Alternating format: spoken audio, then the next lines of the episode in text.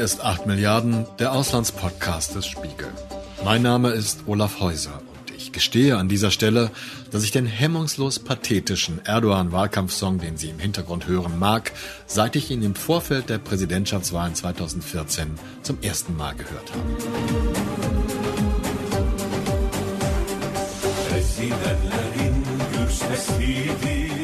Er ist die laute Stimme der Unterdrückten, heißt es da. Mütter beten für ihn und er sagt immer die Wahrheit und lügt nie.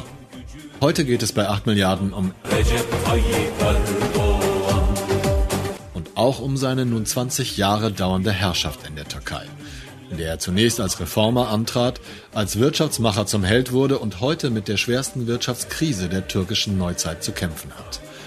Inzwischen attestieren ihm Beobachter, Medien und Kommentatoren schwindende Gesundheit, dadurch mangelndes Urteilsvermögen und sie mutmaßen, dass der eine, der genau das ist, was er vorzugeben scheint, die Hoffnung von Millionen Menschen, so heißt es auch in seinem Kampagnensong, am Ende ist und es schon nicht mehr bis zu den nächsten Wahlen in der Türkei in zwei Jahren schaffen wird.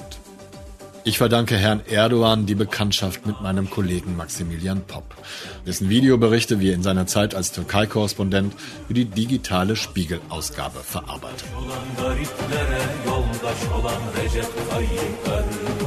Auch heute ist Max mein Gesprächspartner und zwar in doppelter Hinsicht, denn neben unserem Talk wird er auch in jenen historischen Videoausschnitten zu hören sein. Wie schätzt du die Lage momentan in der Türkei ein, Max? Dramatisch. Das kann man schon so sagen. Der Wirtschaft geht es extrem schlecht. Die Lira, die Währung, befindet sich im freien Fall. Die Inflation ist auf Rekord hoch. Viele, viele Menschen verarmen. Es geht im Land nicht gut. Türkei geht ja seit vielen Jahren durch schwere Zeiten. Den Demokratieabbau, wir haben die Verfolgung von Regierungskritikerinnen und Kritikern. Aber so schlimm wie heute war es, glaube ich, lange, lange nicht mehr. Es gibt eigentlich nur ein Thema, die Wirtschaftskrise, die inzwischen seit zwei, drei Jahren andauert, aber sich immer weiter zuspitzt und die inzwischen Ausmaße erreicht hat, die man vor ein paar Jahren noch nicht für möglich gehalten hätte und die inzwischen weite, weite Teile der Gesellschaft betrifft. Und gleichzeitig kann man die Wirtschaft nicht losgelöst von der Politik betrachten. Warum? Weil der Aufstieg der Türkei viel mit der gegenwärtigen Regierung, viel mit Präsident Recep Tayyip Erdogan zu tun hatte, aber eben auch der Abstieg. Dass es der Wirtschaft heute so schlecht geht, hat verschiedene Gründe, aber die allermeisten sind in der Politik zu finden und sind ein Ergebnis von bewussten politischen Entscheidungen. Welche Entscheidungen meinst du da? Um ein paar Stichworte zu nennen. Wir hatten den Demokratieabbau, den Abbau von Rechtsstaatlichkeit, der viele Investoren gerade im Ausland verunsichert hat und der dazu geführt hat, dass weniger Geld aus dem Ausland in die Türkei kommt. Wir haben eine erratische Zinspolitik, die ganz maßgeblich dafür verantwortlich ist, dass die Lira so abgestürzt ist. Erdogan, Präsident, hängt ja diesem ja, Aberglauben an, dass äh, niedrige Zinsen zu einem äh, niedrigeren Maß an Inflation führen würden, wobei jeder weiß, dass genau das Gegenteil der Fall ist und alle Ökonomen sagen, dass die niedrigen Zinsen es sind, die eben zu dem, zur Schwäche der Lira maßgeblich beitragen und dann eben zu der hohen Inflation. Erdogan will das nicht wahrhaben und man äh, muss inzwischen fast glauben, dass er fast bewusst die Lira und die Wirtschaft ruiniert. Und es ist auch absolut überhaupt kein Ende dieser Entwicklung in Sicht. Schon vor drei Jahren hat Maximilian über die wirtschaftlichen Schwierigkeiten des Landes berichtet und schon damals waren es dieselben Probleme, die die Türkei auch heute plagen. Die Wirtschaftskrise in der Türkei hat sich über längere Zeit hinweg angedeutet. Die Lira hat seit Jahresbeginn 40 Prozent an Wert verloren. Die Inflation ist langsam auf inzwischen 16 Prozent geklettert, den höchsten Wert seit 14 Jahren. Erdogan hat zu Beginn seiner Amtszeit den Konjunkturboom vor allem dadurch befeuert, dass er Geld in den Markt gepumpt hat, dass er die Bauindustrie subventioniert hat, dass er Straßen, Flughäfen, Wolkenkratzer hat bauen lassen. Das alles ging so lange gut, wie ausländisches Kapital ins Land floss, wie Investoren der Türkei vertrauten. Ich stelle mir das so vor, dass ein Ministerpräsident, und korrigiere mich, Erdogan hat ja keine, keinen wirtschaftlichen Hintergrund, ist jetzt kein Wirtschaftsfachmann von seiner Ausbildung her, dass ein Staatschef sich mit Leuten umgibt, die von den Fachgebieten Ahnung haben. Das heißt, es muss doch auch im Umfeld von Erdogan Leute geben, die ihm sagen, so läuft das nicht. Zum Beispiel mit den niedrigen Zinsen. Das kann eigentlich nicht gut gehen. Warum handelt er entgegen dem allgemeingültigen Wirtschaftswissen? Gute Frage. Also ich glaube, es gibt keine äh, ganz einfache Antwort darauf. Es hat viel damit zu tun, wie die Türkei heute überhaupt regiert wird. Erdogan ist seit fast 20 Jahren an der Macht.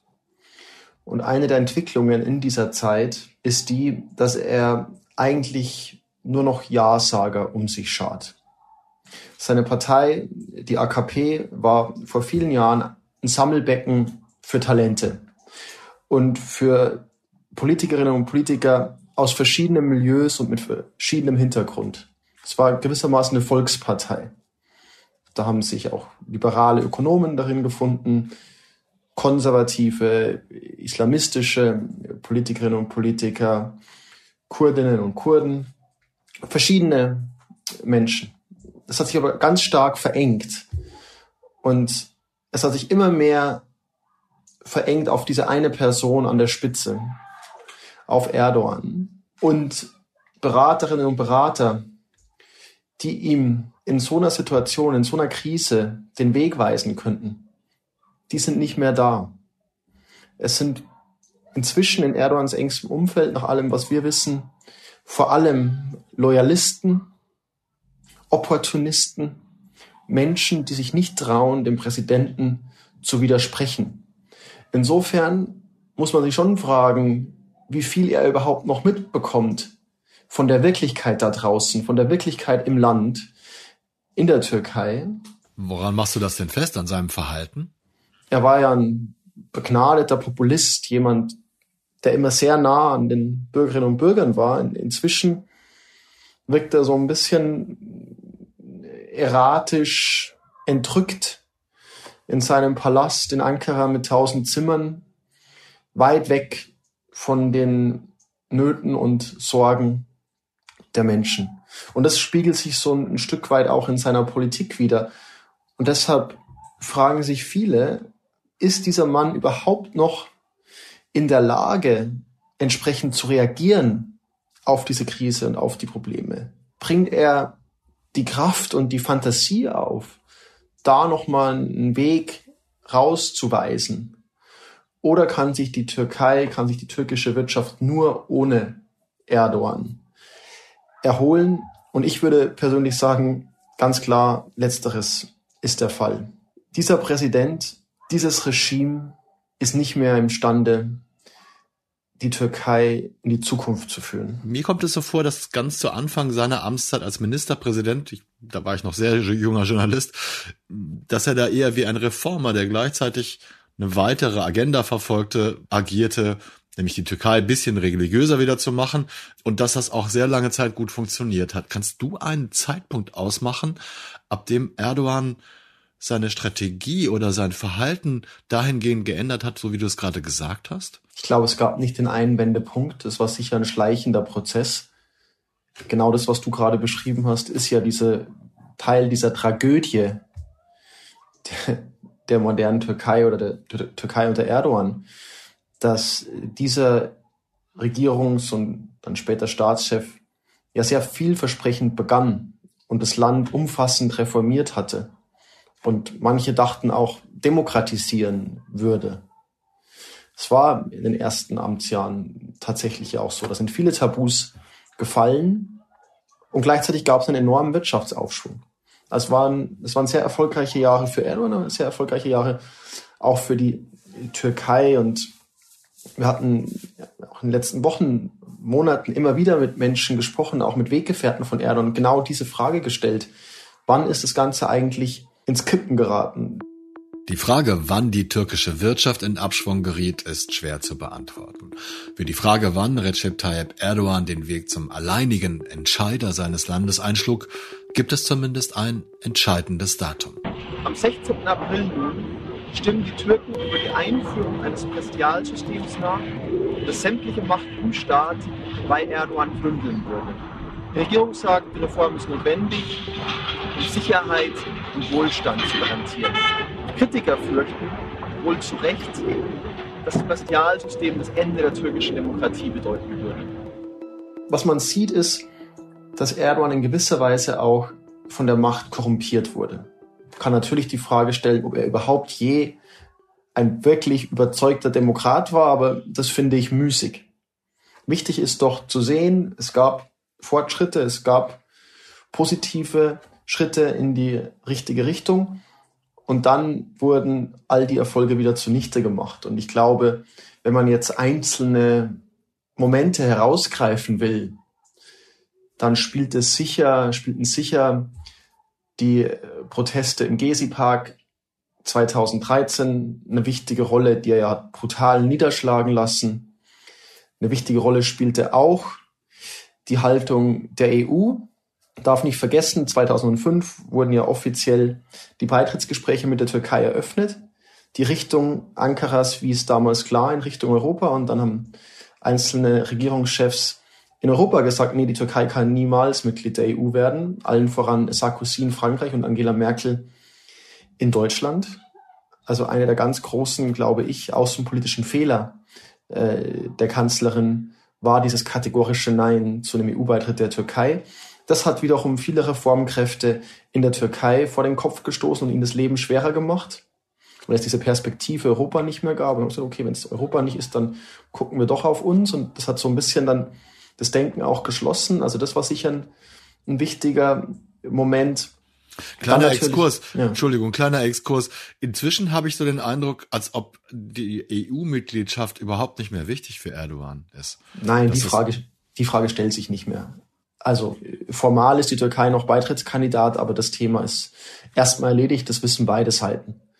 Äh, ja. Die EU ist auch genug mit sich selbst beschäftigt, ja. mit all den, den eigenen Krisen und, und für Erdogan ist das absolut keine politische Priorität mehr. Und auch in der Türkei, für die Menschen in der Türkei, ist der EU-Beitritt nicht mehr äh, ein, ein, großes Ziel. Wenn man darüber spricht, was ist, was waren die Gründe, warum sich die Türkei wieder, wieder so zurückentwickelt hat und die Fortschritte so zunichte gemacht wurden.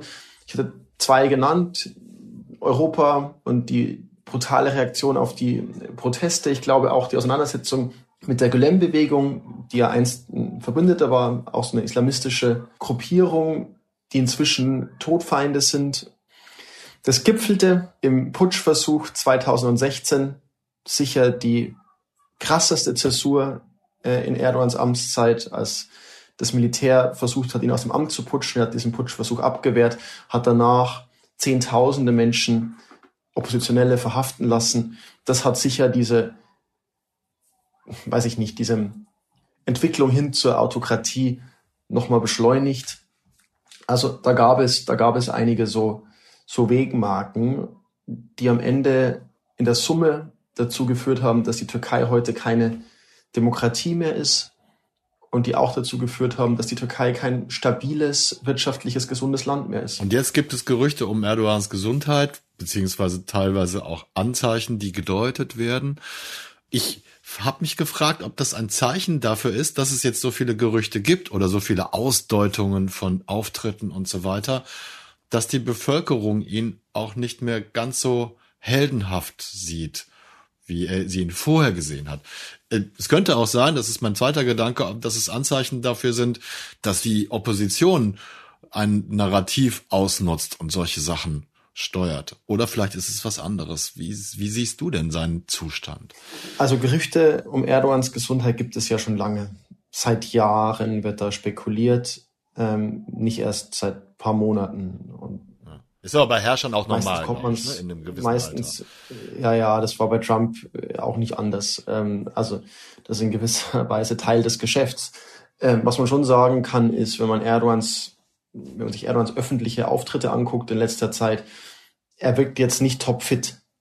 Also es gab Momente, wo er, während er gesprochen hat, eingeschlafen ist. Es gab ein bizarres Video, in dem seine Berater dann dazu genötigt haben, Basketball zu spielen, um sozusagen der Öffentlichkeit zu zeigen, unser Präsident ist fit, der spielt Basketball, aber es war so ein roboterhafter Auftritt, dass man sich danach nur noch mehr Sorgen um ihn machen musste.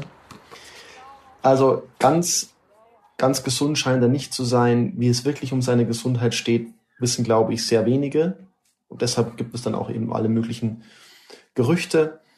Was auf jeden Fall auch zutrifft, ist, dass sein Nimbus arg gelitten hat. Also man sieht das bei den persönlichen Umfragewerten für ihn, die sind stark eingebrochen für ihn und für seine Partei. Er hat immer noch Unterstützung, das kann man nicht anders sagen. Es gibt einen Kern von ja zum Teil fanatischen Erdogan-Anhängern, die mit ihm auch durchs Feuer gehen würden, aber es werden weniger. Und wenn wir uns jetzt fragen, wie sehr das System Erdogan, der Mensch Erdogan, der Präsident Erdogan am Ende ist, muss man natürlich auch fragen, was kommt danach? Diese Frage haben wir schon mehrmals gestreift und davor steht die Frage, finde ich, was gibt es für Alternativen, beziehungsweise wie verhält sich die Opposition, die, korrigiere mich, also zumindest in meiner Wahrnehmung her auch schon mal aktiver und deutlicher gegen Erdogan getrommelt. Mm, da würde ich widersprechen. Aber vielleicht erstmal äh, die Frage, wo stehen wir?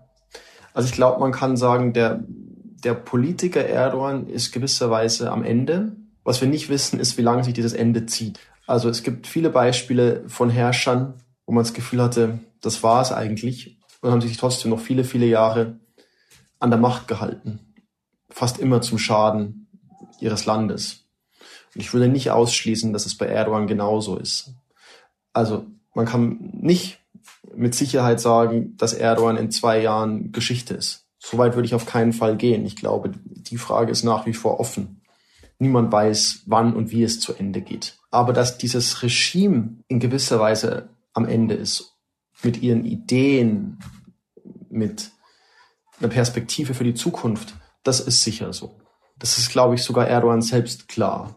Und trotzdem ist es offen, wie es dann am Ende äh, ausgeht. Und ich glaube, da muss man auch vorsichtig sein, jetzt zu vorschnellen Schlüssen zu kommen und zu sagen, bei den nächsten Wahlen 2023 sind sie ja angesetzt, ist es vorbei mit Erdogan. Ich glaube, die Gewissheit hat niemand, weil es ja noch nicht mal die Gewissheit gibt, ob diese Wahlen überhaupt stattfinden. Also die, die Frage, wie sich die Politik verändern wird, die ist extrem schwer zu beantworten und deshalb ist es dann eben auch sehr schwer zu sagen, wer übernehmen könnte. Es ist dann nicht nur eine, Frage der, der Figuren in der Opposition, die eine Alternative zu Erdogan darstellen, sondern es ist eben auch eine, eine Frage, wie Erdogan selbst agiert und wie sich die, die, die Transition gestaltet.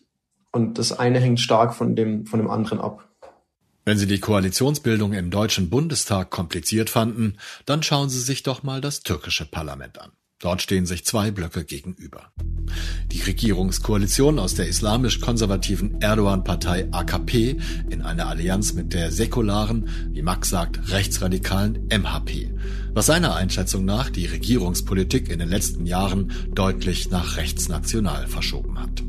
Auf der anderen Seite haben wir eine etwas breitere Bewegung um die größte Oppositionspartei CHP, die man teils mit den deutschen Sozialdemokraten vergleichen kann, die aber auch das alte türkische Establishment repräsentiert und die sich dem Erbe des Partei- und Staatsgründers Kemal Atatürk verpflichtet fühlt.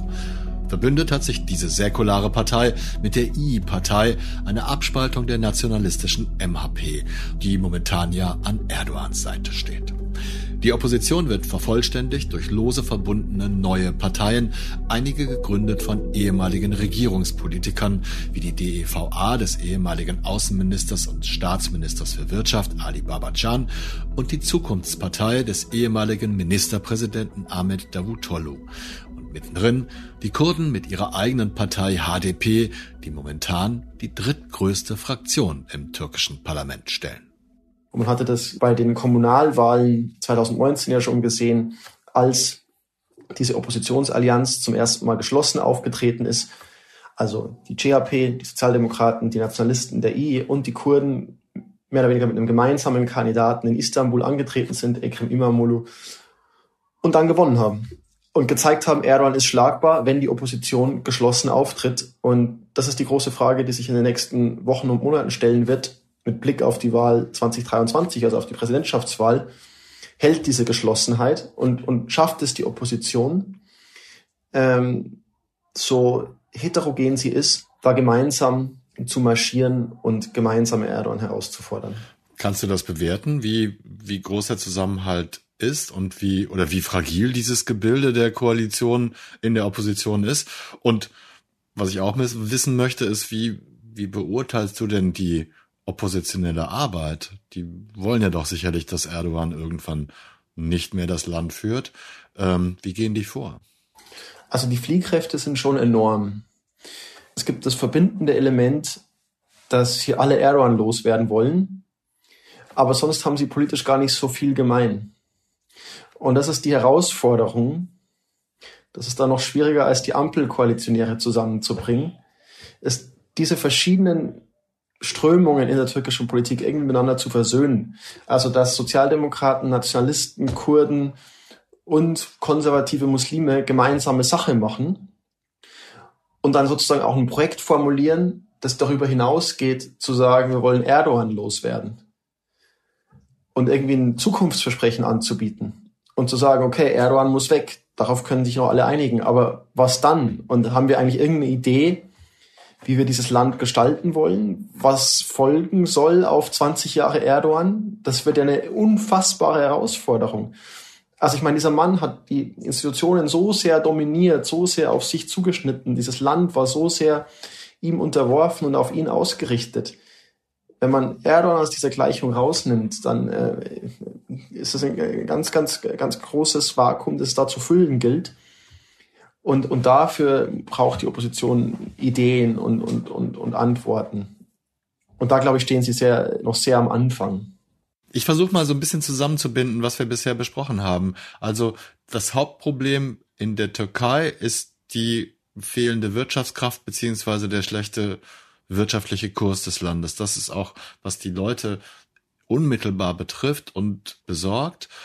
Wir haben über die Opposition gesprochen, die eine ja, Gemeinschaft bildet, die aber großen Fliehkräften ausgesetzt ist. Ähm, wenn wir das zusammenpacken, gibt es in der Opposition oder auch außerhalb von Regierung und Opposition Ideen, wie man die Inflation und die Lira-Entwertung, von der du gesprochen hast, stoppen kann? Weil damit wäre das Hauptproblem doch zumindest angegangen. Ich glaube, bevor ich dazu komme, noch eine Beobachtung, die vielleicht ein bisschen zu kurz gekommen ist in unserem Gespräch bislang. Man muss einmal festhalten, dass die Wirtschaftskrise wirklich ein Gamechanger ist. Weil Erdogan es ganz lange Zeit meisterlich verstanden, die Agenda zu dominieren und zum Teil auch zu manipulieren und Themen zu setzen und abzulenken und nach Schuldigen zu suchen. Und so hat er sich durch alle möglichen Krisen hindurchgemogelt. Und der Unterschied jetzt ist, in der Wirtschaftskrise geht es nicht. Weil wirtschaftliche Gesetzmäßigkeiten kann man, ähnlich wie die Schwerkraft, einfach nicht ignorieren. Und das, glaube ich, bereitet dem Regime gerade so große Schwierigkeiten, dass sie verlautbaren lassen können, was sie wollen, was die Menschen sehen, ist am Ende des Monats, was bei ihnen an Gehalt übrig bleibt. Was sie sehen, sind die Preise in den Supermärkten. Was sie sehen, ist, dass das Geld nicht mehr für die Miete reicht. Und das, glaube ich, hat einen ungemein, löst einen ungemeinen Frust aus in der türkischen Gesellschaft. Und dagegen ist Erdogan ein Stück weit machtlos. Hat die Opposition Ideen, wie sie da gegensteuern will und wird?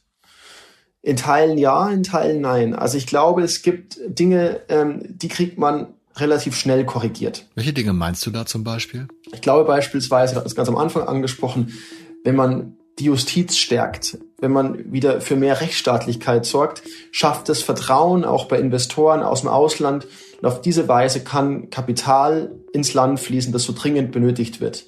Die Türkei ist ein Land, das keine eigenen Rohstoffe hat, insofern mehr als andere mehr als Russland beispielsweise, auf Investitionen aus dem Ausland angewiesen ist.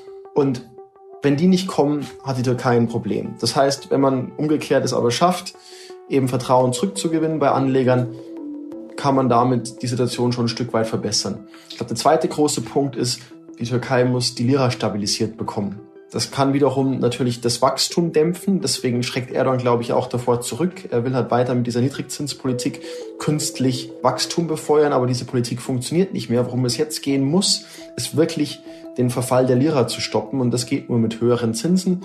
Das geht nur mit einer unabhängigen Zentralbank. Auch das ist ein großes Problem der gegenwärtigen türkischen Wirtschaftspolitik dass Erdogan auch die Zentralbank, wie so viele andere Institutionen, unter seine Kontrolle gestellt hat, dass die Zentralbank nicht mehr unabhängig äh, handeln kann. Erdogan hat innerhalb von zwei Jahren vier Zentralbankchefs geschasst. All das ist ganz sicher kein gutes Zeichen.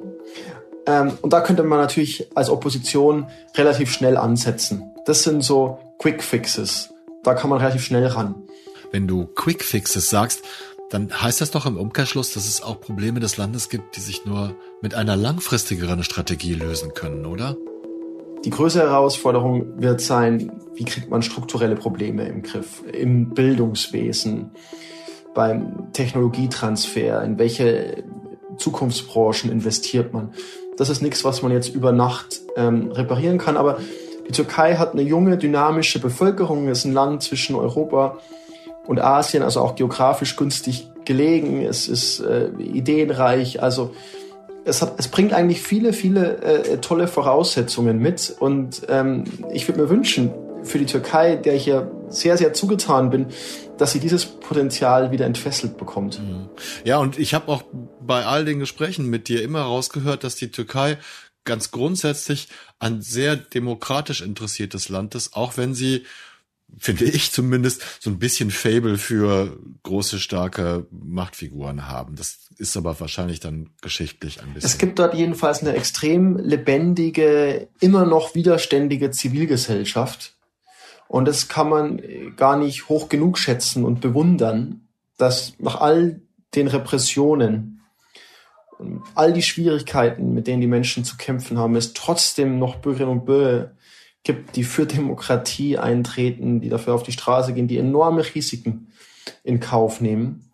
Also das, das nötigt mir wirklich Bewunderung ab und ich wünsche es den Menschen, dass sie die Regierung bekommen, die sie verdienen. Ja, das erinnert mich jetzt schon wieder an die Proteste im Gezi Park und das ist der Moment, wo ich dich aus der Ferne kennengelernt habe, Max. Wir haben uns ja dann doch Gott sei Dank auch persönlich getroffen. Aber wann warst du das letzte Mal in der Türkei und ja, wie geht's dir mit der Entwicklung? Also vielleicht die einfachen Fragen zuerst. Das letzte Mal in der Türkei war ich vor zwei Wochen, das ist also nicht so lange her. Das war für den, äh, für den Artikel über die Wirtschaftskrise tatsächlich. Und ansonsten, ja, beschäftige ich mich äh, als Journalist und darüber hinaus wirklich schon sehr, sehr lange mit diesem Land. Ich bin 2007 zum ersten Mal nach Istanbul gezogen als Student mit, äh, mit 21. Und das waren ja die goldenen Jahre der Türkei als es der Wirtschaft gut ging, als sich das Land geöffnet hat, als viele, wie ich gesagt hatte, Tabus fielen, als eigentlich alles wunderbar aussah. Man dachte, die Türkei ist bald ein prosperierender Teil der EU. Es gab damals schon viele, die gewarnt haben und gesagt haben, traut diesem Erdogan nicht. Aber ich und einige andere wollten das nicht hören. Und ich habe die über dann viele Jahre jetzt auch als, als Journalist und als Korrespondent in Istanbul mitverfolgt. Den Niedergang der türkischen Demokratie. Und auf den Niedergang der Demokratie folgt dann eben auch jetzt in den letzten Jahren der Niedergang der Wirtschaft. Und trotzdem ist die Türkei nach wie vor für mich, für viele andere Land, das Hoffnung macht. Es gibt auch jetzt, trotz Pandemie, trotz Wirtschaftskrise, viele, viele Millionen Menschen, die an eine bessere Zukunft glauben, bereit sind, sich dafür einzusetzen und zu engagieren. Das zeigt, dass man auch unter widrigsten Umständen für Demokratie und Rechtsstaatlichkeit kämpfen kann und kämpfen sollte. Und ich würde nach wie vor denken, dass auch in der Türkei ein Happy End möglich ist. Allerdings nicht mehr mit diesem Präsidenten. Die Türkei ist kein Mitglied in der EU. Aber wie wir alle wissen, kann man die Europäische Union schon lange nicht mehr ohne die Beziehungen zu ihren nächsten Nachbarn definieren. Und auch Deutschland wäre meiner persönlichen Meinung nach ohne seine Nachbarn, seine freundschaftlichen Beziehungen zu anderen Völkern und die kulturellen Einflüsse ein sehr viel einsameres, gesellschaftlich ärmeres Land. Manchmal wünsche ich mir sogar, dass auch deutsche Politiker etwas übertriebenen Pathos bemühen und sich Wahlkampfhymnen schreiben lassen. Vielleicht hätte das ja sogar Armin Laschet geholfen. Das war 8 Milliarden, der Auslandspodcast des Spiegel. Und bevor Sie jetzt zum nächsten Audiofile springen, bitte ich Sie noch um weitere 30 Sekunden Ihrer Aufmerksamkeit und um Ihre ehrliche Meinung. Wie gefällt Ihnen dieser Podcast? Machen Sie bei unserer Umfrage unter podcastumfrage.spiegel.de mit. In den Show Notes dieser Sendung finden Sie diese Adresse ebenfalls und können sich von dort aus bequem zur Umfrage klicken. Keine Sorge, es sind nur wenige Fragen und die Beantwortung hilft uns garantiert dabei, unsere Podcasts besser zu machen. Schon jetzt möchte ich mich bei allen Teilnehmerinnen und Teilnehmern herzlich bedanken. Direktes Feedback zu dieser und anderen Folgen können Sie natürlich nach wie vor an die Adresse 8.milliarden.spiegel.de senden. Danken möchte ich an dieser Stelle wie immer auch allen Menschen, die an dieser Episode von 8 Milliarden beteiligt waren. Meinem Talkgast Maximilian Popp, meinem Tonmeister Philipp Fackler, meiner Kollegin Ruth Lampen, die sich neben unserer Umfrage um viele wichtige Dinge im Hintergrund unserer Sendungen kümmert und nicht zuletzt Ihnen, verehrte Zuhörerinnen und Zuhörer. Und wenn Sie sich für unsere anderen Podcasts interessieren, finden Sie alles immer auf spiegel.de in unserer Audiothek oder in Ihrer bevorzugten Podcast-App, wie zum Beispiel Spotify, Apple Podcasts oder Google Podcasts. Dort können Sie auch 8 Milliarden und unsere weiteren Formate kostenlos abonnieren. Bleiben Sie tapfer und gesund, bis wir uns in einer Woche wiederhören. Ich verbleibe bis dahin, Ihr Olaf Häuser. Thank you.